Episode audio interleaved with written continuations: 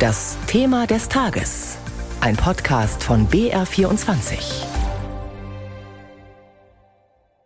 Niemand, keine Familie, keine Rentnerin, kein Student und auch kein Unternehmen soll Angst haben, vor den Preisen für Strom, Gas oder Fernwärme überfordert zu werden. Kanzler Scholz gestern im Bundestag, wo er sein You'll Never Walk Alone Versprechen nochmal erneuert hat. Ein Versprechen, das sich Deutschland einiges kosten lässt. 200 Milliarden für einen Abwehrschirm, der dann verausgabt über den Wirtschafts- und Stabilisierungsfonds tatsächlich abwehren soll. Es ist eine Ausnahmesituation und in dieser Ausnahmelage Energiekrieg muss man auch wirtschafts- und finanzpolitische Ausnahmeinstrumente nutzen. Ich habe einmal bei anderer Gelegenheit gesagt, die Maßnahmen, die wir ergreifen, sind ein Wumms. Man kann sagen, das ist hier ein Doppelwumms. Der Doppelwumms. Viel wurde in den letzten Wochen darüber diskutiert. Heute soll die Finanzierung dieses Abwehrschirms im Bundestag beschlossen werden.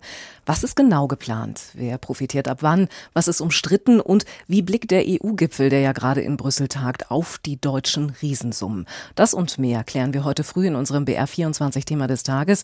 Und zwar mit unseren Korrespondenten in Berlin und Brüssel, mit Jan Zimmermann und Stefan Überbach. Das Doppelgespräch zum Doppelwumms hat meine Kollegin Daniela Stahl geführt. Vielleicht klären wir zum Start erst nochmal, was denn überhaupt drinsteckt in diesem 200 Milliarden Euro Paket.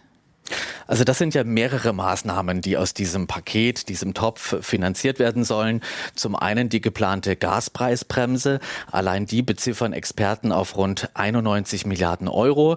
Zum anderen eine Strompreisbremse. Auch die ist ja geplant und wie wir zuletzt gehört haben, soll die zusammen mit der Gaspreisbremse eingeführt und auch ähnlich ausgestaltet werden. Außerdem sollen mit dem Geld, mit dem Abwehrschirm Gasimporteure wie Uniper finanziell unterstützt werden und darüber hinaus soll aus dem 200 Milliarden Euro Topf sollen auch Unternehmen, vor allem kleine mittelständische Firmen in der Energiekrise geholfen werden. Also was es kostet, das steht schon ungefähr fest, aber wenn man jetzt mal eben auf diese Preisbremsen schaut, die ja aus Verbrauchersicht wahrscheinlich am interessantesten sind, steht schon fest, wie genau die funktionieren sollen, wann die kommen sollen. Also eine Expertenkommission hat ja Vorschläge vorgelegt und nach diesen Vorschlägen wird die Gaspreisbremse jetzt im Detail ausgestaltet und in Gesetze gegossen. Und nach diesen Vorschlägen, das hat ja gestern auch der Kanzler nochmal betont, daran wird man sich halten. Da wird es eine Einmalzahlung geben nach diesem Plan. Der Staat soll im Dezember einmalig die Gasmonatsrechnung für Haushalte und Gewerbe komplett übernehmen. Und ab März nächsten Jahres soll in einer zweiten Stufe die eigentliche Gaspreisbremse greifen bis Ende März 2024. Die Kilowattstunde soll dann maximal 12 Cent kosten und das ist der Preisdeckel und dieser Preisdeckel gilt für 80 Prozent des bisherigen Verbrauchs. Für alles, was darüber ist, was man mehr verbraucht, zahlt dann der Gaskunde den normalen Marktpreis. Und warum nur 80 Prozent, fragt sich vielleicht mancher. Das liegt einfach daran, damit die Leute weiterhin angehalten sind, Gas einzusparen. Sie werden quasi über dem Preis dann zum Energiesparen gezwungen.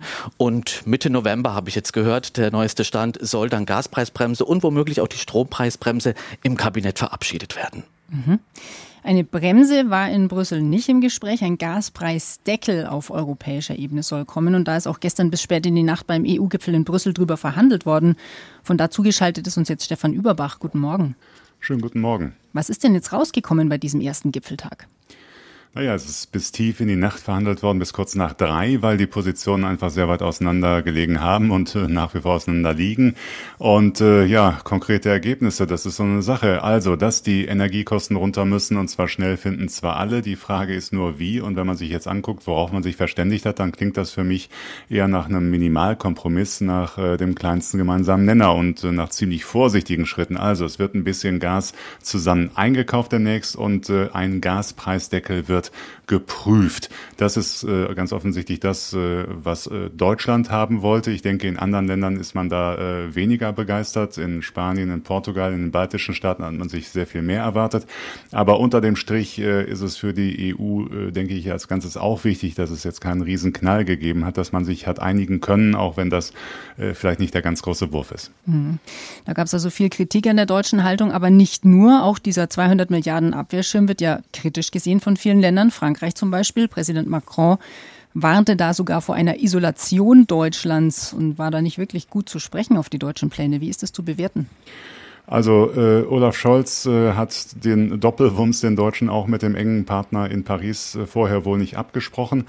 Äh, das sorgt dafür Ärger und auch anderswo halten viele das deutsche Paket für einen einigermaßen unsolidarischen Alleingang, äh, weil sich äh, andere Länder höchstens äh, einen halben Wumms leisten können, wenn überhaupt. Die Sorge oder der Vorwurf ist, dass ausgerechnet Deutschland, äh, das wirtschaftsstärkste Land der EU, äh, seinen Unternehmen damit einen Vorteil verschaffen will. Und die Beziehung zu Frankreich, äh, ja, da knirscht es an verschiedenen Stellen. Äh, es gibt unterschiedliche Meinungen in der Rüstungspolitik, auch in der Energiepolitik. Ähm, da geht es um die äh, Pipeline, die geplant war von Spanien über Frankreich Richtung Deutschland, die Paris nicht will. Und über den Gaspreisdeckel haben wir auch schon gesprochen. Also Olaf Scholz ist nächste Woche in Paris, wird sich mit Emmanuel Macron treffen und da gibt es eine Menge zu besprechen. Schauen wir gleich mal nach Berlin, weil das mit dem Thema sich leisten können ist ja auch so eine Frage. Der Bundesfinanzminister hat so schön um umschrieben mit, wir müssen uns Geld aus der Zukunft borgen. Jan Zimmermann in Berlin. Das heißt doch einfach Schulden machen, oder? Also warum gesteht er das nicht ein? Genau so ist es. Also sich Geld borgen hört sich vielleicht ein bisschen netter an, aber es sind Schulden. Ja, die 200 Milliarden Euro sind äh, Gelder, die müssen aufgenommen werden. Das läuft über den sogenannten Wirtschaftsstabilisierungsfonds. Das ist ein Fonds, ein Topf, der ist unabhängig vom regulären Bundeshaushalt und der wurde zu Beginn der Corona-Pandemie geschaffen, um die Corona-Krise zu bewältigen. Große Unternehmen wie die Lufthansa wurden darüber gerettet und dieser Fonds wird mit Kreditermächtigungen Berechtigungen ausgestattet. Also Kredite, Schulden aufgenommen, noch in diesem Jahr. So wird dann dieser Fonds quasi befüllt. Und das muss noch in diesem Jahr erfolgen, weil dieses Jahr ist die Schuldenbremse noch ausgesetzt. Ab nächstem Jahr soll die Schuldenbremse wieder gelten. So will das der Finanzminister. Und dann sind Kredite in dieser Höhe, in dieser Größenordnung nicht mehr möglich.